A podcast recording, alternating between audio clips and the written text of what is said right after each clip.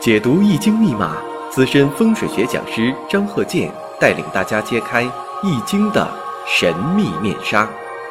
周易新天地，五行解奥秘。请听周易五行。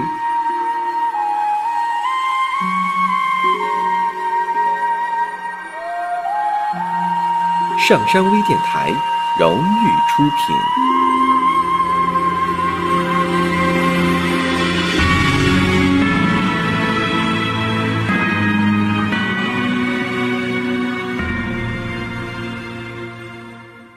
大家好，我是张和建。周易五行，我们先说一个生日五行这个例子：丙申、丁酉、丁未、癸卯。那么呢，我们说啊，这个生日五行是怎么来的呢？大家可能都知道了，用生日时辰呢，无论是阴历还是阳历，如果都在这一年啊，比如说你出生就是这个八六年，就在这一年，你无论报你的生日是阴历还是阳历，它都是这一天所以说得出这个。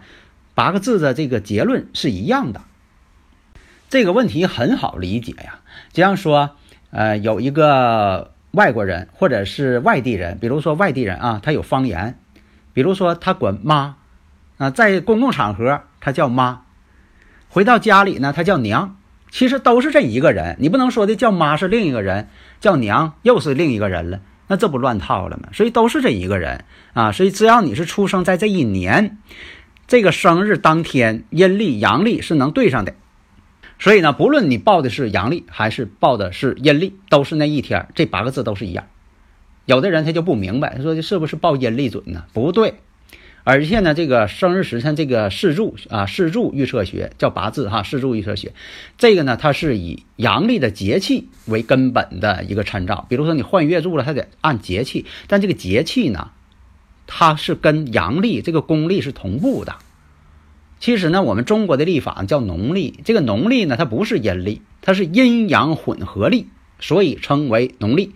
农民种地的时候，按照节气这个阳历来工作，那么过日子呢，按阴历，比如说过初一十五应该办什么事儿，啊，所以说你看它是两套系统，但是呢，它们之间啊，基本上没有一个。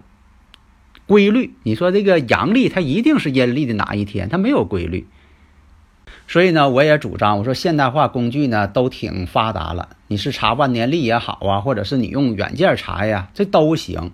这不代表说的你这个水平不高啊。你像说的这个有很多高人，他也是看万年历，或者是用这个呃软件进行排的。关键什么呢？你把事儿给看准，就像大夫看病似的。大夫看病用很先进的仪器，你不能说这个人这个大夫啊水平都不行，专门用 CT 来看病，你不能说这事儿吧？关键是什么呢？你不管这个大夫用 CT 也好，用这个磁共振也好，用 B 超也好，关键他给你诊断的准确，这是他的一个高明之处。但是我们不能说说这位大夫厉害，什么仪器都不用，看病也不用听诊器。啊，用手这一摸就知道你有什么病，这个事儿呢不靠谱。所以在这里我说，任何一个是老师啊啊等等啊，就说的这个预测者，他用任何工具都没关系，只要他把事儿能看准。你是翻万年历呀，用软件、用电脑都没关系，关键是他把事儿给你预测准，这是高手。如果说的他什么都不用，他说能呃预测，预测的不准。他再不用工具，他预测的不准，他也不行。所以呢，预测它也需要工具的，不是说徒手去做这件事。所以说，你像这个古人呢，对这个命理学呀，你像说以前讲这个文王六爻卦呀，陈希夷的紫微斗数啊，有的是这个相学呀，徐子平的四柱，那这是最有名的，流传非常广，而且呢实用。这个徐子平，你像这个四柱，就是这个八字学说，已经深入人心了。他是用这个符号，就是用这个符号进行一些预测，所以古人很聪明，用这些符号，他能判定人生。你是贵贱呢，荣枯啊，啊，都用这方面来进行一些鉴定。为什么呢？人和人之间是有差距的，是有差别的，不可能说像以前说的，人跟人都一样，你长一个鼻子，他也长一个鼻子。啊，你长俩眼睛，他也俩眼睛啊，都是一样的啊，不一样。要那样话呢，那个还不用拍照片的呢，这个一个人拍好，大家一发朋友圈就得了，都代表自己了。他不是这样，因为每个人都有特点。那么这个徐子平就是子平命理最为苦恼的一个是什么呢？这个他没有这个像这个紫微斗数啊、星座学呀、宫位这么多，字呢又少。你看就八个字，要说的看透人生，这个确实给预测者增加了很大的难度，不容易呀。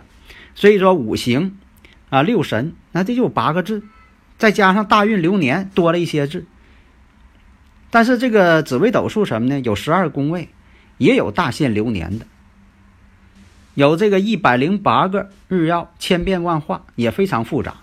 但是呢，这个八字学的组成，这个排列组合数量也很庞大。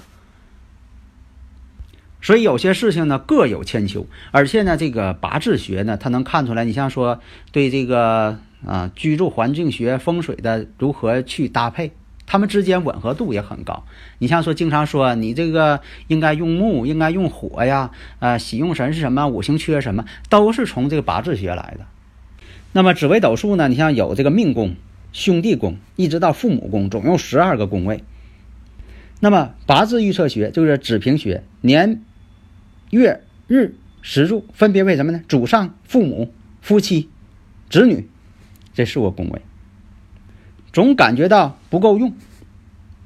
大家呢，如果有理论问题，可以加我微信幺三零幺九三七幺四三六。只要是善意的提问，我这边肯定是仔细的回答啊。理论问题我都给大家讲，而且用语音讲。当然，你打招呼的时候啊，最好有个称呼，这样我知道你可能是问问题的。你要光写个你好，这样我不清楚你要问什么问题呀？你还是说的单纯的打招呼啊？所以呢，我们说呀，这个紫微斗数啊，最重要的什么？像三方四正、寅午戌、三方、辰戌，叫四正。对这个婚姻呐、事业呀、对宫啊、子女宫啊、田宅宫啊，那么。子女宫有一些不好事情发生的时候，也会感应到相对应的，像这个田宅宫、财帛宫与这个福德宫，所以他们之间也是相辅相成、对应关系。那这个人没有福气，他可能是呃挣钱也困难，找个媳妇儿也困难。那事业失败了，也影响到婚姻，那是不就相辅相成嘛，互相牵连的。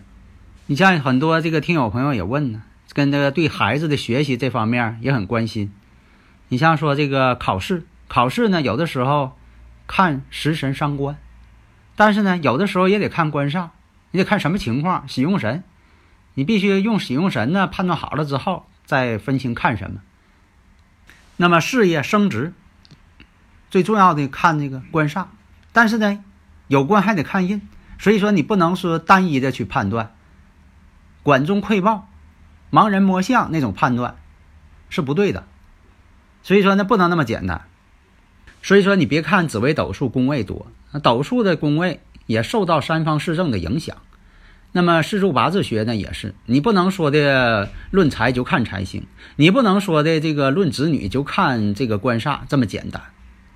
那么再回到刚才说的这个生日五行，丙申、丁酉、丁未、癸卯。那么在这个己巳年的时候。几十年呢？几十月，这个人呢失踪了，下落不明。那么从这个生日五行上来看，那月柱丁酉与时柱癸卯属于天克地冲，而且呢还是长生逢冲。所以啊，在这个丁酉月，丁酉月柱看他这个丁酉月柱，这个呢是他本身呢自带的，这一生当中就有这个天克地冲，一生当中啊。那么三十一岁开始走这个辛丑月，那么我看一下丁火的木库在丑土，而且呢与日主丁未也是天克地冲，那么把丑的这个木库给冲开了，所以在这种情况下，他三十一岁到四十岁所走的这个辛酉运这十年当中，本身呢就有一些与性命攸关的事情发生，从这个一个象。啊，垂象当中我们可以看到，几十年几十月，那四年呢，对这个月柱来说呢，是属于最旺的时候。巳酉丑，三合，三合什么？汉呃，巳酉丑三合金局。那么从紫微斗数当中，我们也可以看到，饥饿宫与父母宫之间是对冲的，所以生日时辰也可以把它翻译成四柱八字学，也可以把它翻译成紫微斗数。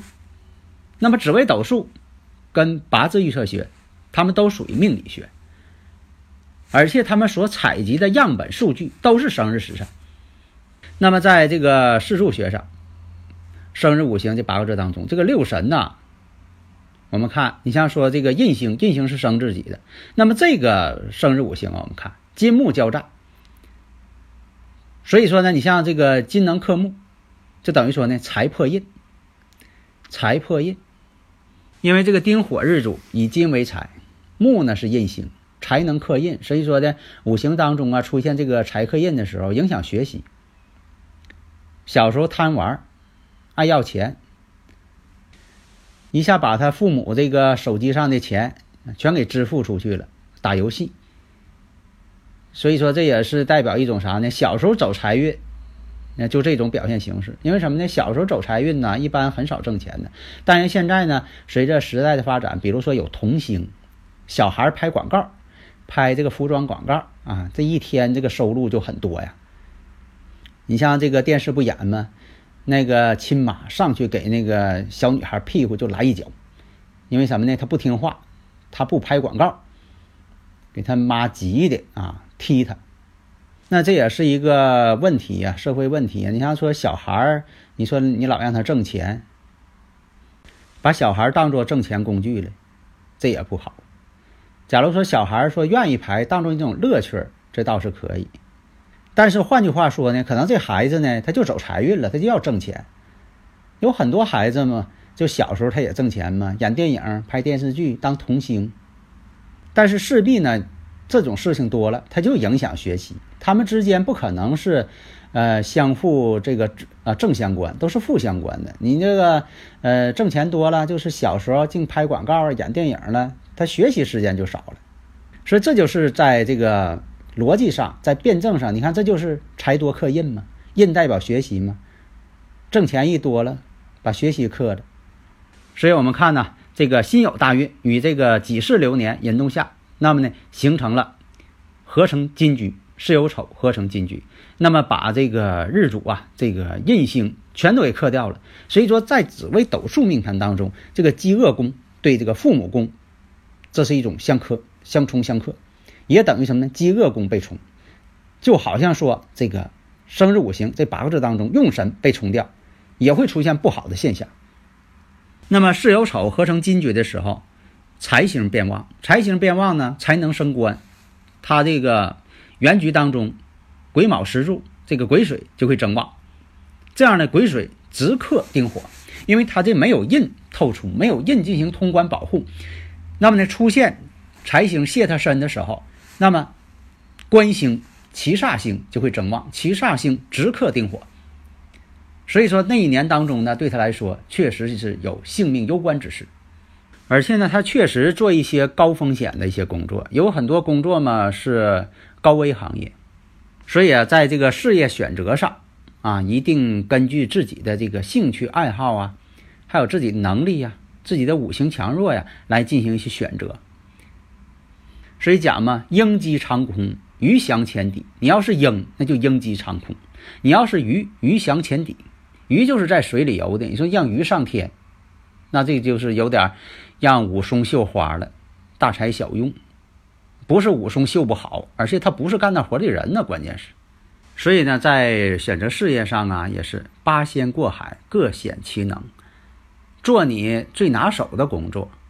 这样呢，你做起来呢得心应手，还挺高兴，一天心情还好。你要做自己不喜欢的工作，心情还不好，压力还大，还干不好。所以呢，我们看呢，这个生日五行丙申、丁酉、丁未、癸卯，这一看呢，丁火就特别弱。虽然说呢，你说这天干透出三个同类呀，你看年上还有丙火呢，月上还有丁火呢，它日主还是丁火呢，三个丁呃三个火。两个丁火，一个丙火，但是你看地支的力量，那么地支的力量啊是很强大的，它的力量很大。如果说这个地支出现了年上，你看有申金，月上呢还是酉金，日主月令，这个月令很重要，月柱。那这个金呢就很旺盛。所以说本身呢，它这个日主呢并不旺。你别看它有这个呃丙火、丁火帮身，它不旺。即便说有卯木，它本身的这个旺度有限。况且呢，这个透出来是个癸水七煞星。这样来看呢，这个五行呢偏弱，五行偏弱，如果再出现这个财星忌神的话，对他来说就有危险了。所以这个人呢，在这个几十年呢、几十月啊，就突然间失踪了，音信皆无。所以呢，从这个生日五行上来看呢，确实是对他来说啊凶多吉少了。所以啊，这个有很多就说了，那你说这个人这一群人。同时，这个失踪了。那你说，这个这一群人生日五行都相同吗？这肯定不相同。但是呢，有一个共同特点，你像说，都属于这个有呃，在这一年当中有这个不好的一些啊相冲的、相克害的等等啊，他们之间呢就会同时出现一件事情。所以说呢，这个相同的，你像说跟种树一样，大森林当中这个树啊。最好是种不同种类的。你要说都是一个品种的树，啊，你说这个大森林都是一个品，都都是一个品种的树，这树呢就容易得病，因为它没有抵抗力了。如果说混栽，各种树木混栽，哎，你这个树得，你这个树得病了，另一棵树呢它是健康的，所以说这片森林呢还是存在的。所以说你看，就是讲这混栽。